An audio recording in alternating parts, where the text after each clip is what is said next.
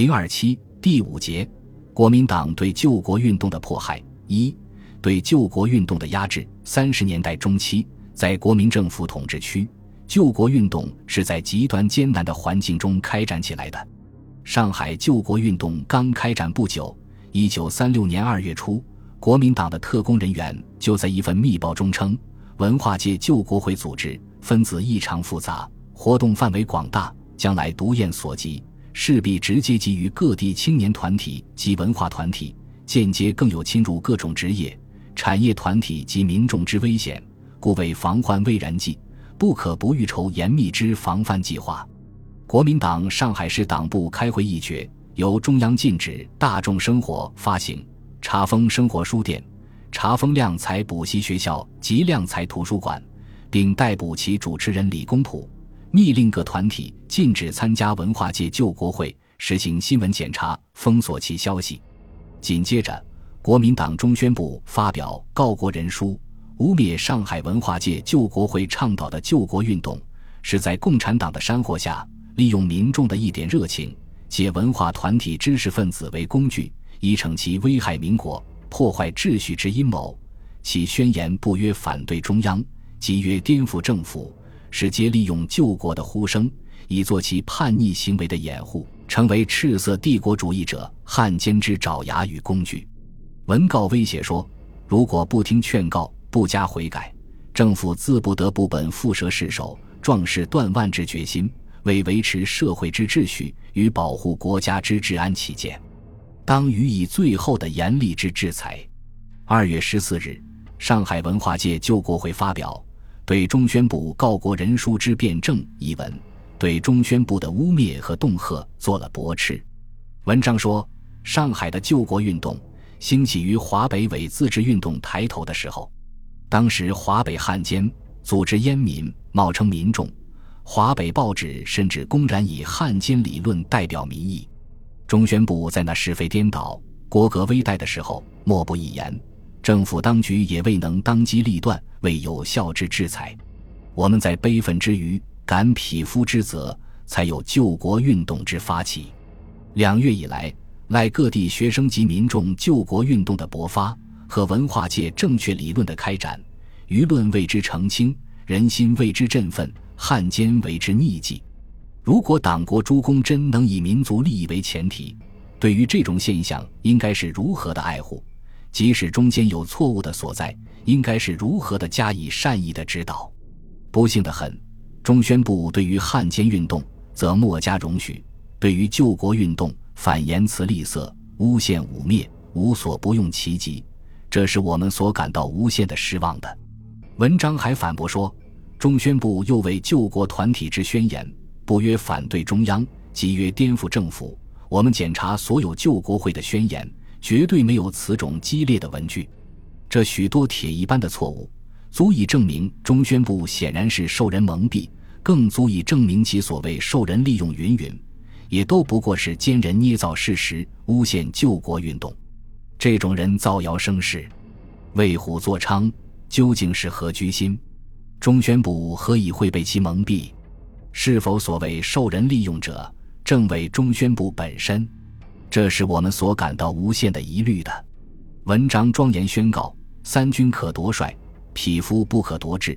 我们唐史是中宣部一纸污蔑文告所能恫吓得到的人，我们早就不敢在救国有罪的环境之下，公然以救国相号召。沈钧儒曾在一封家信中描述当时的艰难情况，说：因抗日情绪勃发，不能遏制，与彭被中之为大学教授者、作家。出版者共同组织了一个上海文化界救国会，中间惹起了许多烦恼。中央党政对此会极端急事，要解散及逮捕会中重要诸人，应付环境一极费力。但他表示，既参加救国运动，就要准备坐牢，甚至砍头，否则就不参加。王造时也说，要起来组织救国会，先要有准备进监牢的决心。张乃器则表示。刀锥斧钺在所不辞。南京政府不顾爱国群众和舆论的呼声，于二月二十日颁布了维持治安紧急办法，规定军警遇有妨害秩序、煽惑民众之集会游行，应立于解散；并得逮捕首谋者及抵抗解散之人。随后又以鼓动学潮、毁谤政府为名，查禁了《大众生活》等二十四种抗日刊物，并逮捕了上海复旦大学生救国会十一名负责人。同情救国运动的李登辉校长等均被殴伤。《大众生活》于被迫停刊前发表读中宣部告国人书的评论，要求对爱国运动不要用恶意来估量，否则突然损伤民族的元气。客观的危亡事实推动着民众的救亡火焰，增高着民众的救亡热血。压迫的结果只是更惨痛的消耗民族元气而已。天津《议事报》。也发表“爱国无罪”的社论，对救国运动予以声援，指出救国会会员中许多是社会中或大学里有声望、有品格的学者教授，他们的爱国心是真诚纯洁的。我们如今只请求政府给人民这个最低限度的权利：爱国无罪。爱国有罪，人民不敢爱国；到了举国的人民畏罪而不敢爱国，国家必亡。国亡而政府亦随之而亡了，所以今日中国救国之道，中国政府自存之道，最少要做到爱国无罪。冯玉祥对国民党压制救国运动感到愤愤不平。二月十六日，他在日记中写道：“收到张先生他们为救国会对此次中宣部的一篇宣言，可算是赤诚极了。读完了之后，谁不发生一种对中宣部的很不好的影响呢？”真是昏聩糊涂，无所不备了。读上海救国会之宣言即有感，我拟即刻写一长函给蒋，请其特别注意造谣害人之人。三月五日日记又记，到蒋先生出一谈，所谈事项甚多。三陶行知将问于张乃器各位先生救国会事，不可压而可怜也。他还对记者发表谈话说。许多人疑文化界救国会等团体别有背影，我想这是由于报告者的夸大蒙蔽，正给敌人造机会。目前学生的爱国运动及国民自发的救国运动都是民气蓬勃的表现，若能加以适当指导，必可成为救亡工作的伟大力量。所以，我觉得无论中央或各省市当局，都应多邀救国团体的领袖，时常开诚布公的谈话，甚而相对流涕。务须彼此谅解、合作，共同对外，万不可使自己的力量互相摩擦、互相抵消。全国各界救国联合会的成立，使全国的抗日救亡运动有了一个统一的领导，国民党更是为心腹之患，压迫随之加剧。六月二日，沈钧儒、张乃器将全救会的宣言和纲领等文件亲自送交上海市市长吴铁城。希望得到当局的认可，争取合法公开。吴铁城不仅不予承认，反而恶言相加，说你们要组织抗日政府，就是要推翻国民政府。沈钧儒、张乃器劝他冷静考虑，不要听信特工人员的情报，无事生非，并说：市长既然说政府是要抗日的，那么县政府就会转变为抗日政府，有什么推翻令祖的可能和必要呢？吴说。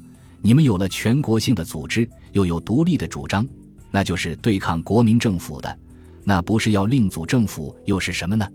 现在我宣告你们的全国各界救国联合会为非法，命令你们：一、立刻写好通告，解散全国各界救国联合会；二、把所有印刷品送到市政府来，以备销毁，否则今天便把你们拘留起来。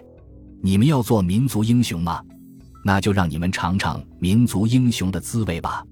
沈张从容镇定地回答说：“全国各界救国联合会，如同它的名称所表示的，是全国各地的救国会的代表联合组成的。我们没有权利解散它。印刷品已经统统发出去了，没有留存的。市长要逮捕我们吗？那应当依法由法院出拘票来拘捕，并说明自己为良心所驱使。”根据全国人民一致的要求，积极从事抗日救国工作。除此以外，别无所求，更谈不上什么野心。坚决表示，忠于宣言的每一句话，宁可坐牢而不愿卖国。他们驳斥说，国难深重，师长不嘲笑汉奸卖国贼，而嘲笑起民族英雄，这使我们感到吃惊。师长难道怕民族英雄太多吗？民族英雄有什么罪过？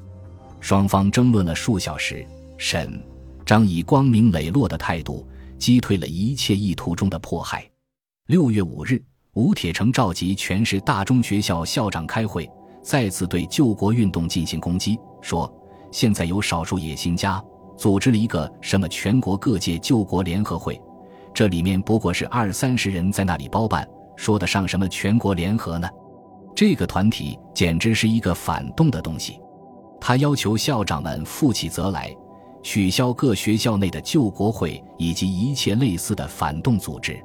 宋庆龄闻悉后，立即写信给救国会领袖表示声援，完全支持他们的正义行动，认为当局一面鼓吹秘密准备抵抗日帝国主义，但又一面警告逮捕我们救国会诸同志。这是一个讽刺，并说：“我们反日的最好方法是只有加强我民族革命的力量，所以我敢担保你们将做坚持到底的努力。我们的路是长而艰苦的，但只有伟大的斗争才能获得胜利。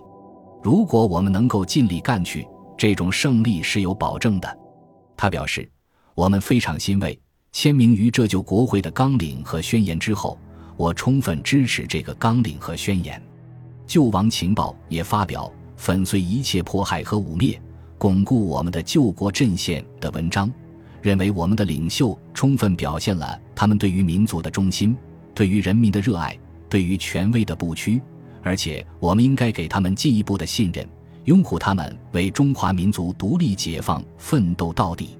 宣称，对于一切恶意的攻击，我们不需要解释和辩论。我们只有用不可动摇的救国阵线的力量和伟大的献身民族的决心来回答。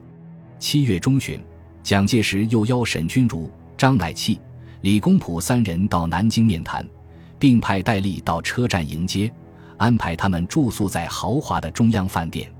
三人事先商定应付的三项原则：第一是要用联合战线去吸收各党各派，但不能把联合战线卖给任何党派。第二是用联合战线去运用各党派的势力，但不能被任何党派来利用。第三是每一个参加联合战线的人，应将其社会、组织、政治关系来充实联合战线，而不能因自身关系削弱联合战线。同时确定，救国会的宣言和纲领原则立场绝不妥协让步，但不同讲正面冲突。在谈话过程中，沈、张。李表示很关切对日作战准备情况，希望有所指示。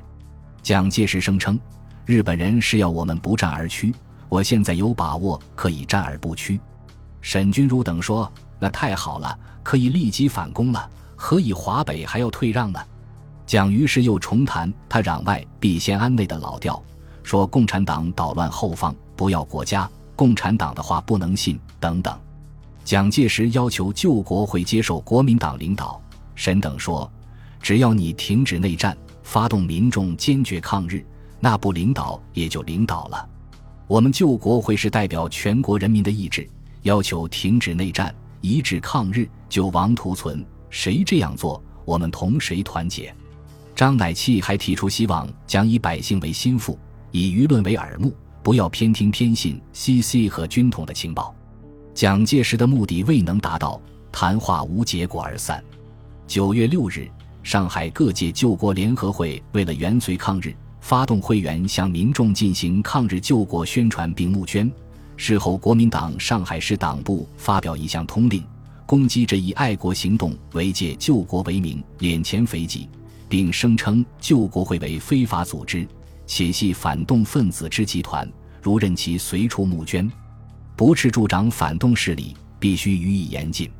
对此，救国会领袖马相伯、宋庆龄、何香凝、沈钧儒、张乃器、王造时、李公朴、史良联名发表声明，予以反驳说：救国会曾否敛钱肥己，想为国人所供养？十年来敛钱肥己者，就为何种人，亦难逃国人之耳目。还严正指出，国难严重若此。党政诸公己不能领导人民从事救亡工作，人民自动组织，应和心为之不惶，拒忍诬为反动，实所不解。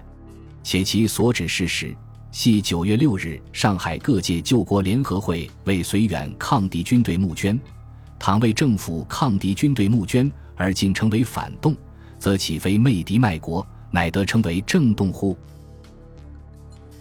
本集播放完毕，感谢您的收听，喜欢请订阅加关注，主页有更多精彩内容。